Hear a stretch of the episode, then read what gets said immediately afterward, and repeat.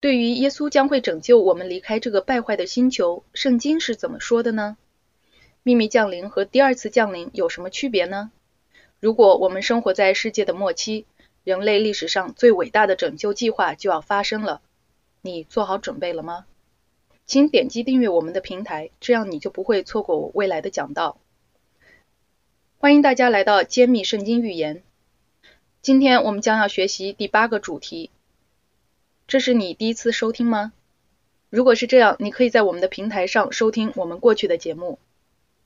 昨天我们学习了有关死亡的真理，圣经是很明确的，这些让我们感到放心和宽慰，因为耶稣有五十多次说死亡只是暂时的睡觉，直到他在复活的良辰唤醒我们。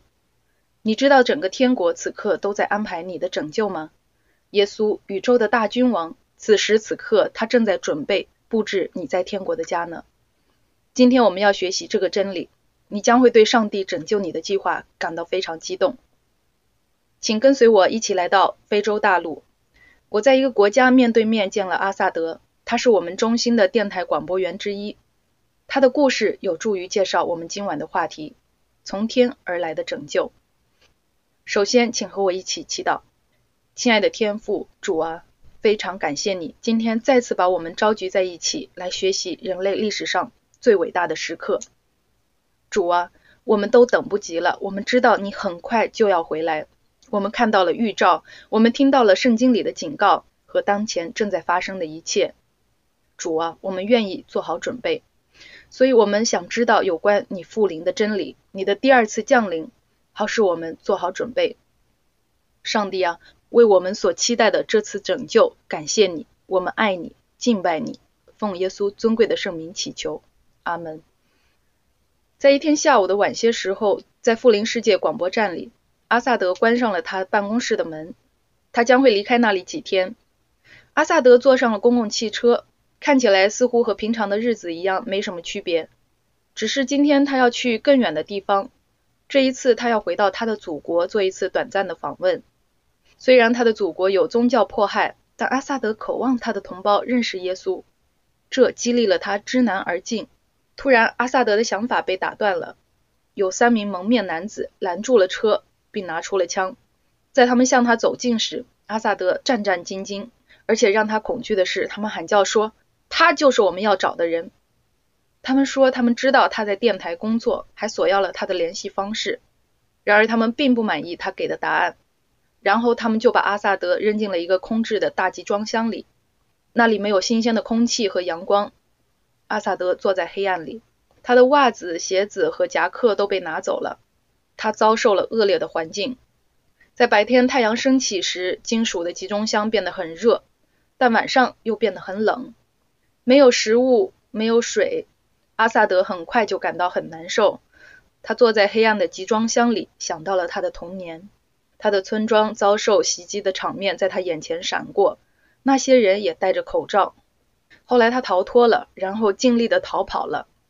独自在黑暗里，他第一次想知道我将会怎样呢？阿萨德的思想停留在以往的记忆里。他被带到了一个孤儿院，男孩们向他介绍了富林世界广播电台，他们挤在一起收听，即便他们知道如果被抓到就会遭到惩罚，因为那里不许信基督教。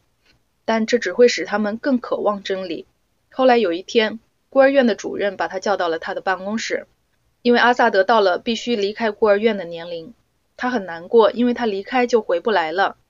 他又在思考我会怎样呢？现在他独自坐在金属的集装箱里，他思考着同一个问题。这是他作为一个孤独沮丧的孤儿曾面对的问题。阿萨德闭上眼睛，并思考他在富林世界广播电台的工作。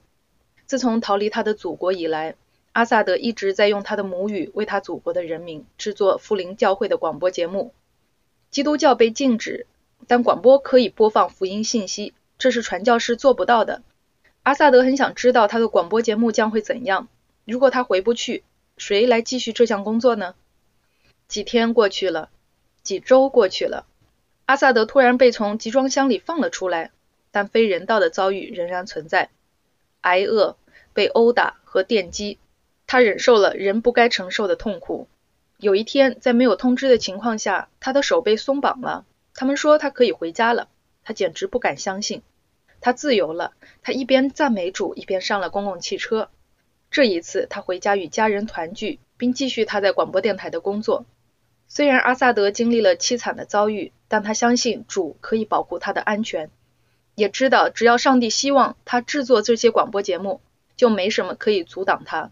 亲爱的朋友，上帝他不仅有奇妙的计划拯救我们离开这个星球，这个计划数千年前就启动了，而且他每天都在通过奇妙的神迹拯救人。这发生在我们每个人在世间的人生之中，如同阿萨德的经历一样。我们的主上帝将拯救我们脱离死亡的魔掌。上帝末期的计划显示在他的话语里，这是使我们有信心相信圣经的原因。如果他合乎圣经，我相信；如果他不合乎圣经，我就不相信。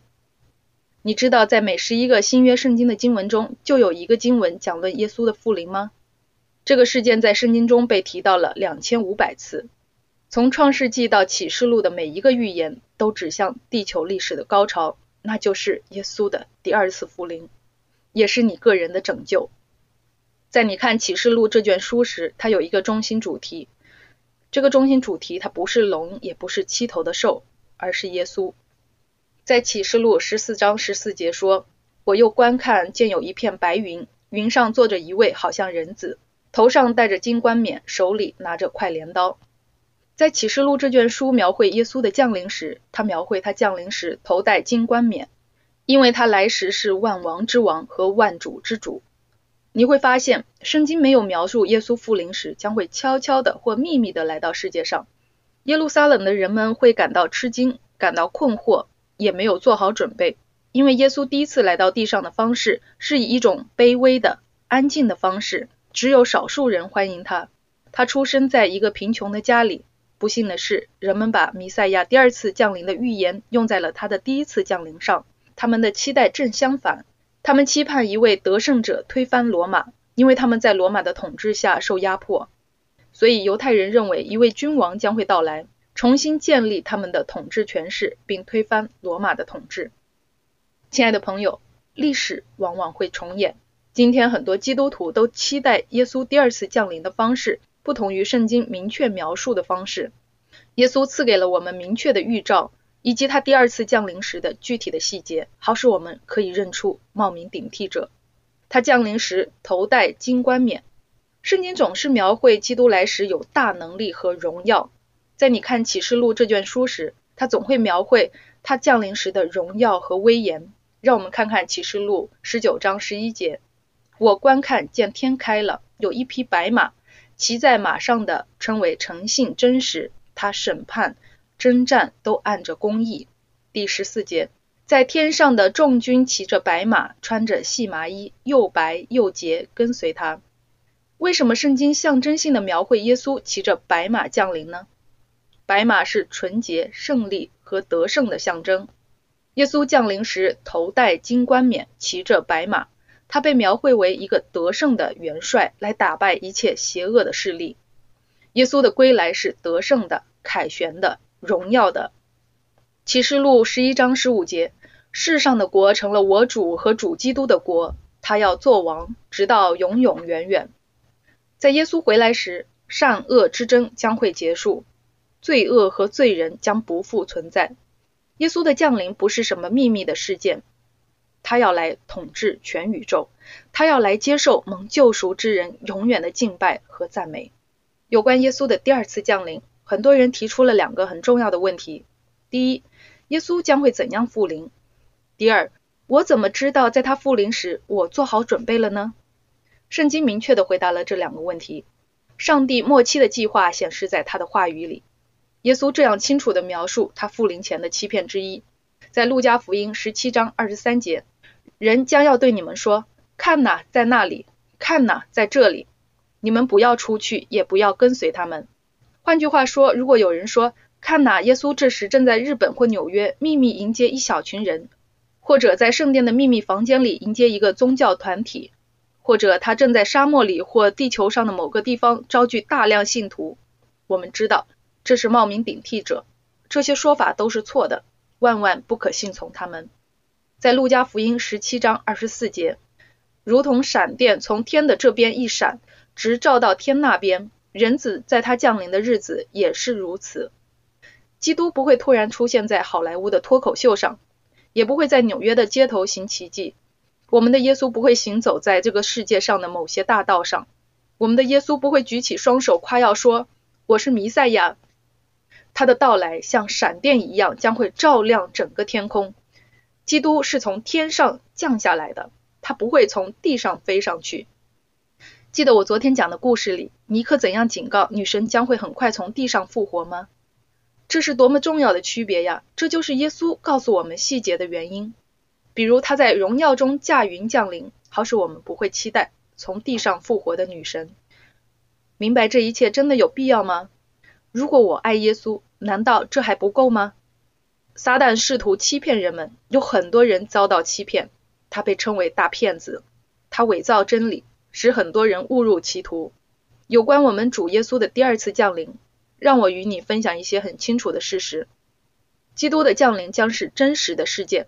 在使徒行传一章十一节，这离开你们被接升天的耶稣，你们见他怎样往天上去，他还要怎样来。耶稣向上飞升，重力不能把他拉下来。门徒们惊奇地望着耶稣，他越升越高。他们看着他离开，他们还会看到他回来。一个真实的基督升天，一个真实的基督将会降临。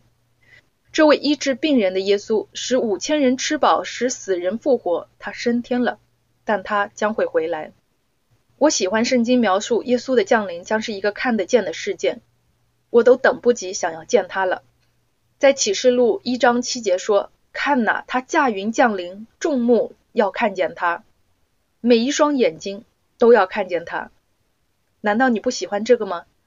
这节经文再次强调，耶稣不会秘密的来迎接少数备选的人。看呐，他驾云降临，众目要看见他。这事是真实的，是可见的。基督的降临也会是可听见的事件。在帖撒罗尼迦前书四章十六节。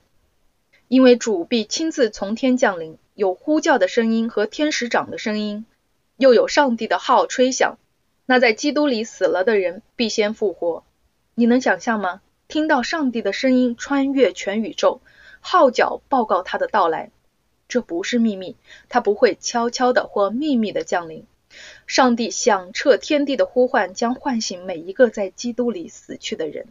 他的声音将要穿透他们的坟墓，他们将要醒来，迎接他们得胜的君王。他来拯救他们了。他们将会听到天使长的声音，号角代表着胜利、得胜、死亡。在基督里死去的人先要复活。这是一个奇妙的时刻。每个身体将要获得永生，就是说，我们将永远活在完全里。帖撒罗尼迦前书四章十七节允许说。以后我们这活着还存留的人，必和他们一同被提到云里，在空中与主相遇。所以不只是死了的艺人从他们的坟墓里复活，在他降临时，活着的艺人将会在空中迎接耶稣，被千千万万光明的天使所环绕。亲爱的朋友，你绝对不想错过。如果我们花时间思想这个伟大的时刻，我们在这个地球上经历的试炼都是值得的。不只是因为耶稣将会带领你胜过试炼，也是因为他向你应许如此奇妙的奖赏，请接受他，因为他要白白赐给你。那么，耶稣现在有来到地球上吗？没有。圣经说我们在空中与他相见，所以让我们不要错解圣经。我们不在地球上与他相见，他的脚不接触地，我们在空中与他相见。这一点就足以消除一切有关假冒者在地上行走的疑问。马太福音二十四章二十六节说：“若有人对你们说，看哪，基督在旷野里，你们不要出去。假如你的朋友来找你，并告诉你他找到了耶稣，他在满有大能的传讲美妙的圣经真理，甚至叫火从天上降下来，医治病人，祝福孩童，看透人们的内心，并且阻挡战争。”你会怎样告诉你的朋友呢？现在你明白了圣经，你应当立即告诉他，那是冒名顶替者。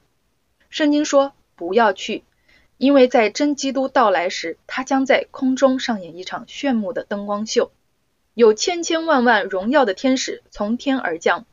马太福音二十四章二十七节，因为闪电从东边发出，直照到西边，人子降临也要这样。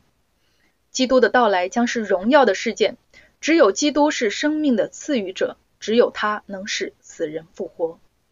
真实的基督将会把我们提到空中，与他一起穿越月亮、太阳和众星，来到上帝在宇宙中的宝座前，然后我们将要与主永远在一起。马太福音二十四章三十节，人子的兆头要显在天上，地上的万族都要哀哭。基督降临好像闪电一样，从东到西发出光明。他在空中向地上的众人显现。在启示录一章七节说，众目都要看见他。在他降临时，不只是信徒将要看见他，连拒绝他的众人也要看见他。这是维护上帝的品格的大好机会。每个人都会看到和听到来自圣经的正确真理应验在他们眼前。在耶稣回来时，世上只有两类人：得救的和未得救的，蒙救赎的和失散的。在基督复临时就没有机会了，那是地球历史的顶峰。所以耶稣的降临是真实的、可见的、可听到的，是荣耀的。因此，这是毫无疑问的。全宇宙都在见证着人类历史上这个决定性的大事。哥林多前书十五章五十一到五十二节，我如今把一件奥秘的事告诉你们：我们不是都要睡觉，乃是都要改变。在一霎时、眨眼之间，号筒末次吹响时，因号筒要响，死人要复活，成为不朽坏的，我们也要改变。你能想象到大地被上帝的荣耀所照亮吗？大地隆隆作响。房屋摇动，闪电照耀，雷声轰鸣，有千千万万的天使飞速奔向坟墓，公义的信徒从地上复活。这再次告诉我们，死去的人在他们的坟墓里，他们还没有在天国。我们的身体不再有罪恶的诅咒，不再有耳聋的人，不再有瞎眼的人，不再有患关节炎的四肢，也不再有患病的身体。作为信徒，我们当举目仰望基督。你能想象到你面对面第一次看着他的那一刻吗？我希望我能够透过我的眼泪看到他。这是宇宙中最伟大的事件。瞬间，我们这必死的、被疾病和死亡辖制的身体变成不朽坏的。瞬间，我们被改变了。新生命在我们的每个细胞中流动着。我们洋溢着健康和快乐。当基督在荣耀中上升时，我们歌唱赞美他。我们的身体从疾病和败坏的状态被改变为无瑕疵的完美状态。启示录十五章三节说：“主上帝全能者啊，你的作为大哉奇哉，万世之王啊，你的道途亦哉成哉。”最终，万王之王受到他配得的赞美称颂。每个信徒承认他为救主，这是多么美好的场景！亲人相拥，家人团聚。这是历代以来最伟大的场景。在以赛亚书二十五章九节说：“看哪，这是我们的上帝，我们素来等候他，他必拯救我们。这是耶和华，我们素来等候他，我们必因他的救恩欢喜快乐。”我们没有接受假基督，就是那自称耶稣的假冒弥赛亚。我们需要记住，善恶大斗争有交战的双方，敌方也出现在这个事件里。你能想象到撒旦将会看到他的一切谎言、一切伪造、一切欺骗怎样在他面前溃败吗？他将看到上帝的儿女复活归向耶稣，这些他曾经迫害的人们，如今永远被称为宇宙之中的得胜者。也许连恶天使在看到被他们引诱的人们获得永生时都会颤抖。他们意识到他们失败了，斗争结束了，结局定了。哥林多前书六章二节。看呐，现在正是悦纳的时候，现在正是拯救的日子。朋友们，我们永恒的命运是由我们今天所做的选择决定的。我相信我们生活在永恒的边缘上，我们生活在基督第二次降临的前夕。难道现今你还不愿意为这次荣耀的大事做好准备，并将它置于优先的位置吗？让我们来看看在耶稣复临时将要发生的七个事实。首先，地上将会有强烈的大地震，高山与岛屿将要消失，一场大地震将要撼动这个星球。启示录六章十四节说：“天就挪移，好像书卷被卷起来，山岭海岛都被挪移，移开本位。”第二，死了的艺人要复活。保罗在帖撒罗尼迦前书四章十六节告诉我们。那在基督里死了的人必先复活，凡在坟墓里睡了的人必听见基督吹号的声音，就复活得永生。其次，活着的艺人改变形体，并得到永远的生命，然后活着的恶人被消灭。启示录六章十五节说，地上的君王、臣宰、将军、富户、壮士，一切为奴的、自主的，都藏在山洞里和岩石穴里。在他们看到宇宙的上帝降临时，我们可以看到他们没有改变内心，他们实际上仍然通过躲避来拒绝他。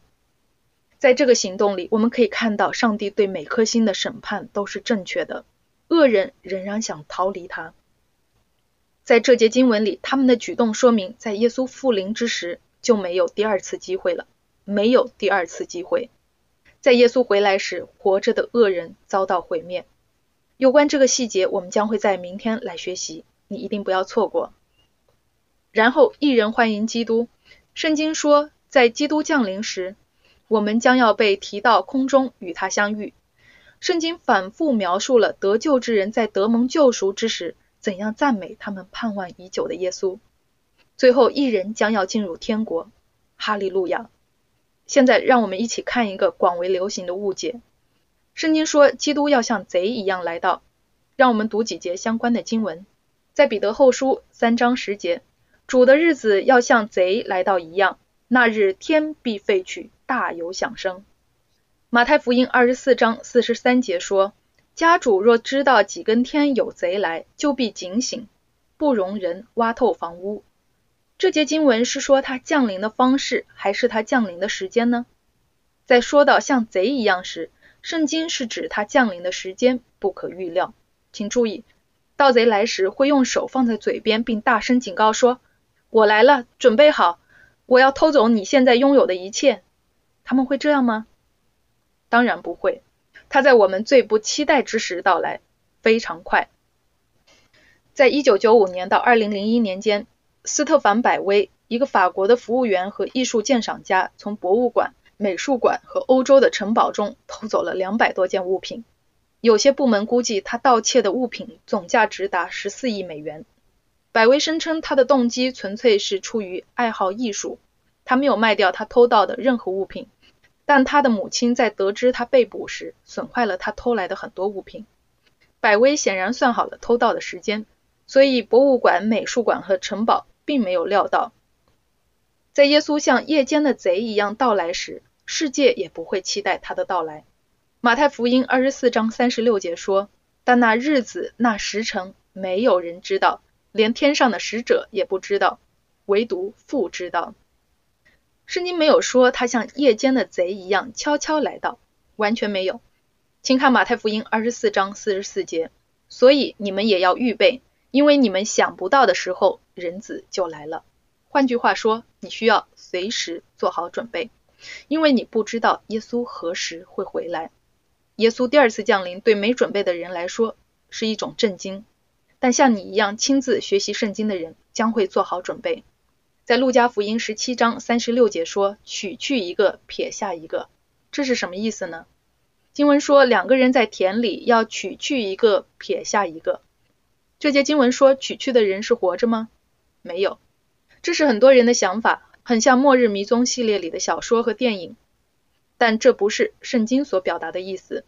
在路加福音十七章二十六节，诺亚的日子怎样，人子的日子也要怎样。在耶稣第二次降临时，世上将有两类人，像诺亚时代一样：一类人得救，在方舟中蒙保护；一类人被洪水冲去而灭亡。耶稣在第二十八节继续说：“又好像罗德的日子。”在罗德的时代发生了什么呢？一类人被带出索多玛而得救，一类人被火烧灭。在耶稣复临以前，世上将有两类人：一类人得救，升到空中迎接基督；一类人灭亡。他们在基督第二次降临时将遭到毁灭。启示录清楚地描述了在耶稣第二次降临时世上的这两类人：爱基督的人和惧怕基督降临的人。启示录六章十六、十七节描述拒绝耶稣的人说。他们向山和岩石说：“倒在我们身上吧，把我们藏起来，躲避做宝座者的面目和羔羊的愤怒，因为他们愤怒的大日到了，谁能站得住呢？多么凄惨呀！耶稣来救他们，但他们逃跑，躲藏起来，他们的心里充满恐惧。今天他们没有在心里把耶稣当作荣耀的君王，所以他们不愿接受他为宇宙荣耀的大君王。”他们逃跑，感到恐惧。他们呼喊岩石和石头倒在他们身上。所以，圣经描述基督复临时最大的欺骗之一是，有些罪人将会留在地上，并在大灾难中有第二次机会。这是错的。魔鬼编造这个谎言来欺骗人们，拖延他们的救恩。他们认为我可以拖延我的救恩，但在大灾难中我会认真信靠耶稣。不，不要拖延你的决定。亲爱的朋友，按照启示录书，按照耶稣的教导，没有第二次机会。如今是认真对待你的救恩之时，如同诺亚时代一样，在天使关上方舟的门，大雨降落之时，再没有人可以进入安全的方舟了。无论他们喊叫的多么大声，无论他们多么用力的敲门，一切都结束了，没有得救的第二次机会。正如你看到耶稣驾云降临一样，他带着他的赏赐而来，一切都决定了。你不能抬头说：“现在我明白了，现在我相信他了。”因为到那时，一切都太晚了。千万不要拖延时间，尽早做出你人生中这个最重要的决定。选择耶稣，在你这样做时，美好的赏赐是你无法想象的。让我们来看看天国的赏赐将会是怎样的。耶稣在约翰福音十四章二到三节说：“我去原是为你们预备地方去。我若去为你们预备了地方，就必再来接你们到我那里去。我在那里，叫你们也在那里。”宇宙的大君王希望你永远与他同在，所以他如今在阻挡战争的狂风，因为他希望我们每个人都有机会选择他，选择在耶稣复临时做好准备，选择天国。耶稣希望更多的生命得救，更多一些。这让我想起了戴斯蒙德·多斯真实的营救故事。戴斯蒙德·多斯是一个基督复临安息日会的信徒，他勇敢的为上帝和他的信仰而站立。在第二次世界大战最血腥的战斗中，他在冲绳不拿枪、不开枪，他营救了七十五个人。作为一名军医。他单枪匹马从敌军后方撤离了伤员，他冒着枪林弹雨照看士兵，他还被手榴弹炸伤了，但上帝保护了他的生命。戴斯蒙德忠于上帝，他是全世界的一个见证人。上帝使用他营救了很多人。历代以来，上帝有很多忠勇的英雄，他们像戴斯蒙德多斯一样。我喜欢戴斯蒙德的祈祷，让我们每个人都祈祷，上帝啊！求你再给我一个为生命、为天国再拯救一个生命，因为天国是上帝所赐的终极礼物。我很乐意去，不论天国在哪里，只要我与耶稣在一起。现在，让我们一起去看看上帝为我们准备的天国。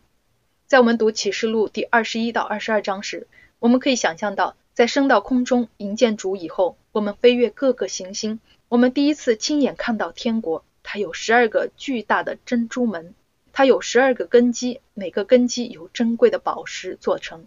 我们看到金金铺成的街道，这是我们梦寐以求的。但如今我们亲眼看到它们，我们被上帝的荣耀所发出的光辉所笼罩。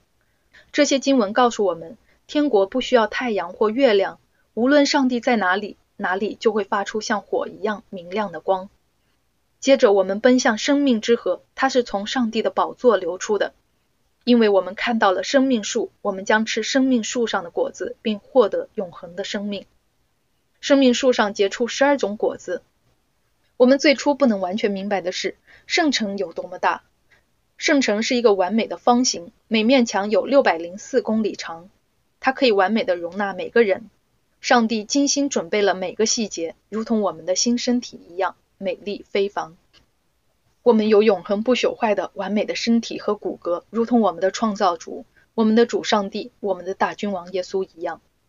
随着时间的流逝，越来越清楚的是，生命再没有痛苦，没有惧怕，没有眼泪，我们充满了喜乐，心里的喜乐，环绕我们的喜乐，以及我们与各时代的信徒所分享的喜乐。我们欢聚一起，赞美我们的创造主，我们的救主。亲爱的朋友，请想一想，这不是假的。让我们一起来看几节圣经。启示录二十一章二十一节说：“十二个门是十二颗珍珠，每门是一颗珍珠。城内的街道是晶晶的，如同明透的玻璃。”你知道珍珠是源自痛苦的产物吗？一个很小的刺激物进入牡蛎的贝壳里。在牡蛎遭受痛苦时，它就把小刺激物转化成一个明亮的宝石。大门是由珍珠做的，那是你的入口，我的入口。上帝通过遭受无限的痛苦，在基督里使一切都与他和好了。启示录二十一章十九到二十节，城墙的根基是用各样宝石修饰的。第一根基是碧玉，第二是蓝宝石，第三是绿玛瑙，第四是绿宝石，第五是红玛瑙，第六是红宝石，第七是黄碧玺，第八是水参玉，第九是红碧玺，第十是翡翠，第十一是紫玛瑙，第十二是紫水晶。哇！上帝只用最好的材料建造圣城。如果你把每个这些宝石一层层垒起来的话，那就是最美的彩虹。难道我们的创造主不是很有艺术性吗？应许的彩虹是圣城的根基。启示录二十二章五节说：“不再有黑夜，他们也不用灯光、日光，因为主上帝要光照他们。他们要做王，直到永永远远。”启示录二十二章一到二节说：“天使又指示我在城内街道当中一道生命水的河，明亮如水晶，从上帝和羔羊的宝座流出来。”在河这边与那边有生命树，河边是生命之树，结十二样果子，每月都结果子。树上的叶子乃为医治万民。首先，让我们注意生命树扎根于生命河的两岸。这棵树一定非常高大。生命树的叶子和果实带来永远的生命，为上帝的子民带来永恒的青春。创世纪三章二十二节说：“摘生命树的果子吃，就永远活着。”上帝安排我们永远与他在一起。圣城是一个建筑师的梦想。启示录二十一章十六节描述说，城是四方的，它的长和宽是一样的。天使用苇子量那城，共有四千里，长、宽、高都是一样。古城是通过外墙的圆周来测量的，一肘是五分之一公里，也就是说，圣城的周长是一千五百英里。由于城是四方的，每面墙的长度将是六百零四公里。这是完美的方形，它的长和宽是一样的。但请注意，它的高也是一样的，所以它将有六百零四公里高。圣城将有三万七千八百一十九平方英里，这是很大的地方。在美国，它比弗吉尼亚州、哥伦比亚特区、宾夕法尼亚、马里兰、新泽西、罗德岛和佛蒙特州加起来的面积还大。估计至少有三百九十亿人可以生活在圣城里。我们这个地球上目前有七十八亿人，所以大约有五倍以上的人可以轻松的住在这座城里。格林多前书十五章五十三节说：“这必朽坏的总要成为不朽坏的，这必死的总要变成不死的。”启示录二十一章四节说，上帝要擦去他们一切的眼泪，不再有死亡，也不再有悲哀、哭嚎、疼痛，因为以前的事都过去了。以赛亚书四十章三十一节，当那等候耶和华的必重新得力，他们必如鹰展翅上腾，他们奔跑却不困倦，行走却不疲乏，每个身体机能将得到充分发展，各个能力将会得以增长。追求知识也不会使头脑疲倦或者耗尽精力。这节经文指出，我们对天国的了解只是一个预告而已。正如哥林多前书二章九节所说：“上帝为爱他的人所预备的，是眼睛未曾看见，耳朵未曾听见，人心也未曾想到的。马太福音八章十一节，我又告诉你们，从东从西将有许多人来，在天国里与亚伯拉罕、以撒和雅各一同坐席。你听到了吗？我们将与历代以来伟大的属灵先贤一同坐席，历代以来信心的伟人们将会相聚在那里。我们在圣经里读到，但从未见到的得救之人会在那里。想象一下，那将会是怎样的一番景象？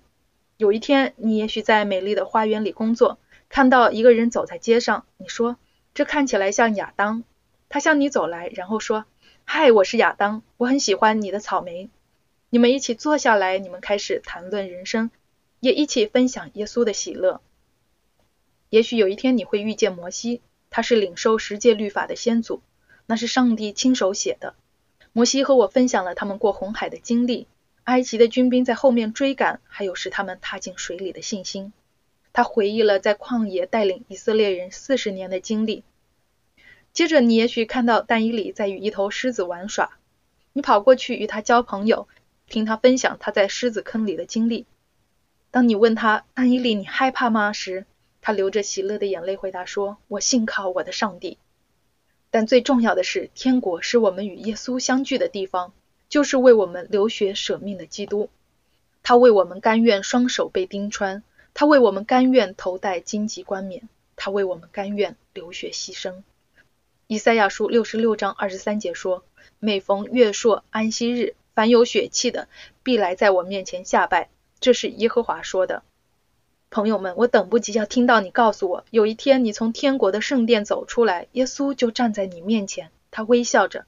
那是你见过的最美的笑容。他看着你，他伸出手来说：“我想和你一起散步走走。”你们走过随风起伏的麦田，耶稣伸手摘些谷粒，他说：“尝一尝吧。”你们走过一座小山，他说：“看这些花，它们不是很美丽吗？